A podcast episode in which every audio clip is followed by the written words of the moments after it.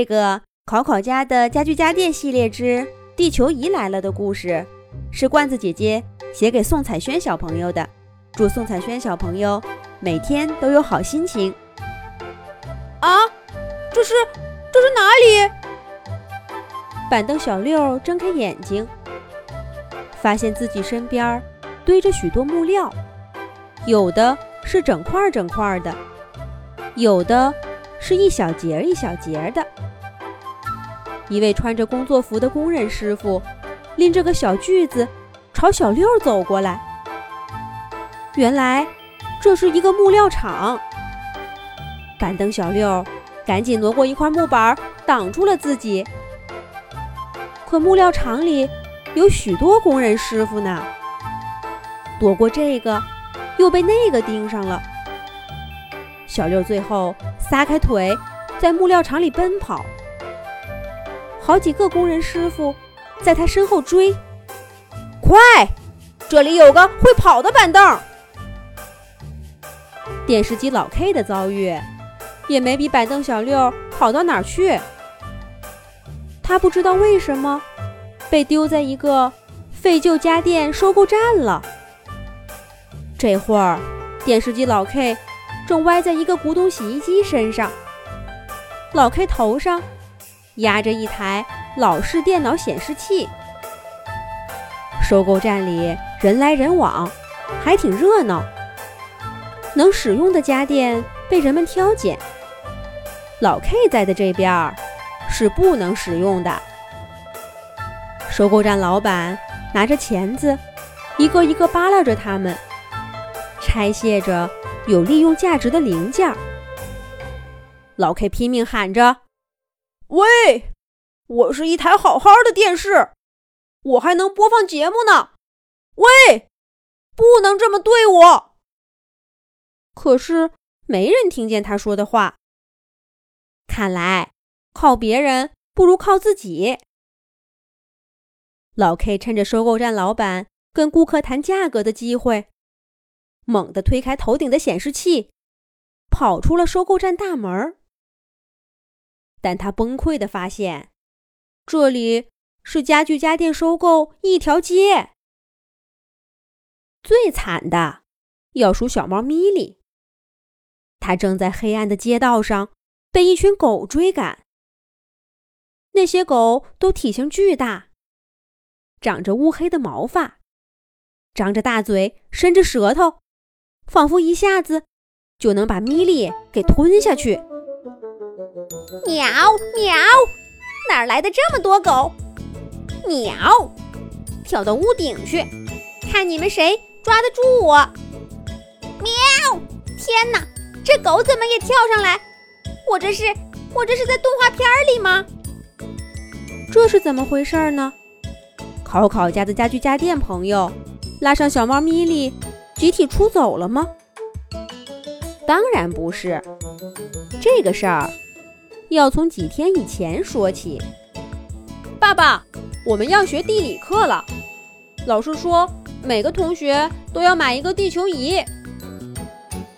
收到考考小朋友的指令，考考爸爸精挑细选，在网站上订购了一个会发光、会说话、能分别显示地形和行政区划的地球仪。不过，地球一到的那天，考考小朋友刚好去参加一个读书活动，所以考考一家只是打开盒子，稍微检查了一下，就急匆匆地出门去了。他们刚一走，家具家电朋友们就叽叽喳喳地围上来，好奇地看着地球仪蓝蓝的大脑袋。这个说。这是地球仪哎，听说跟我们生活的地球一模一样。那个说：“那我们在哪儿？能在这上面找到我们吗？”又一个说：“我要住这儿，这蓝色好看，这儿也行，绿色也不错。哎，黄色那里应该让桌子罗罗住，跟罗罗颜色一样。”可罗罗说：“我不想住黄色，那样就看不到我了。我喜欢这个紫色的地方，紫色跟黄色搭配起来最好看了。大家七嘴八舌的在地球仪上给自己找起住处了。小猫咪咪叫了一声，扑过来，转动地球仪，兴奋地说：“喵！大家快看，这个地球仪会动！咦，真好玩儿！”小猫咪咪用爪爪把地球仪转过来又转过去。别动！一个低沉的声音响起。米莉停下爪爪，好奇地问道：“喵，地球仪，是你在说话吗？你叫什么名字呀？”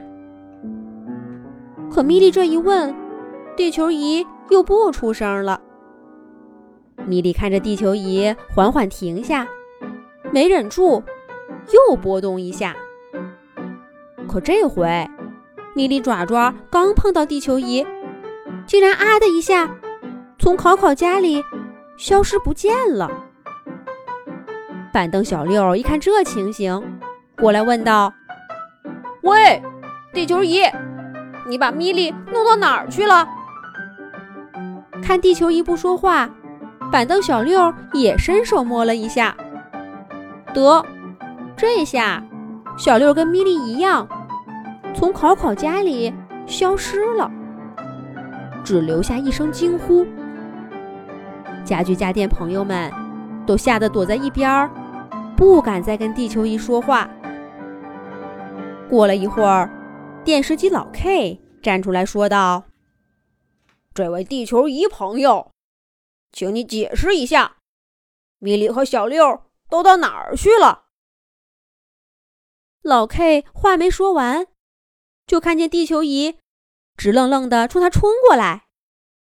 他们两个身体接触的一瞬间，电视机老 K 也不见了。现在大家都知道地球仪的能量了，没有人再敢靠近它。可就在这时候，考考家门响了，考考一家回来了。